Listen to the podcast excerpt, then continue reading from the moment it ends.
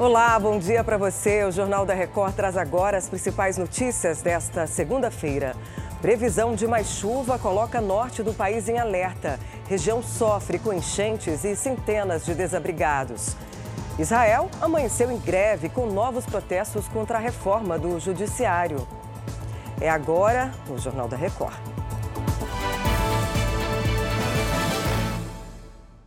Oferecimento: Bradesco. Renegocie suas dívidas com condições especiais.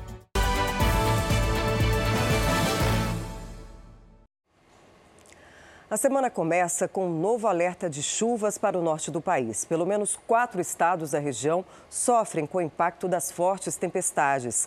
A repórter Marília Argolo está em Belém e traz os detalhes. Bom dia. Bom dia, Patrícia. Aqui no Pará, a situação mais alarmante é em Marabá, no sudeste do estado. 700 famílias estão em abrigos temporários por conta da elevação do rio Tocantins.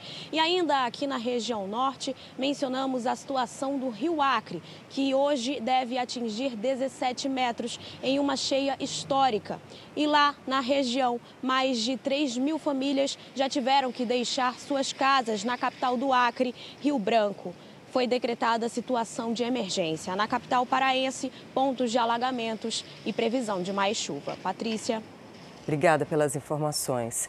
Cerca de 5 mil trabalhadores de montadoras de veículos entram em férias coletivas hoje, em São Paulo. Rafael Ferraz, bom dia para você. O motivo é a queda nas vendas dos automóveis novos, né? Exatamente, Patrícia. Bom dia para você e também para quem nos acompanha. E para controlar os estoques, começam hoje as férias nas fábricas do Vale do Paraíba. Na Volks, vão ser 10 dias de interrupção, que podem ser prorrogados. Já na GM, os funcionários só voltam ao trabalho em 13 de abril.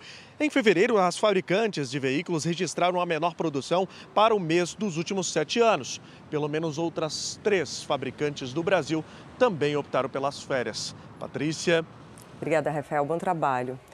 Com o cancelamento da viagem à China por causa de uma pneumonia, o presidente Lula deve focar a agenda esta semana em outros assuntos internos do país.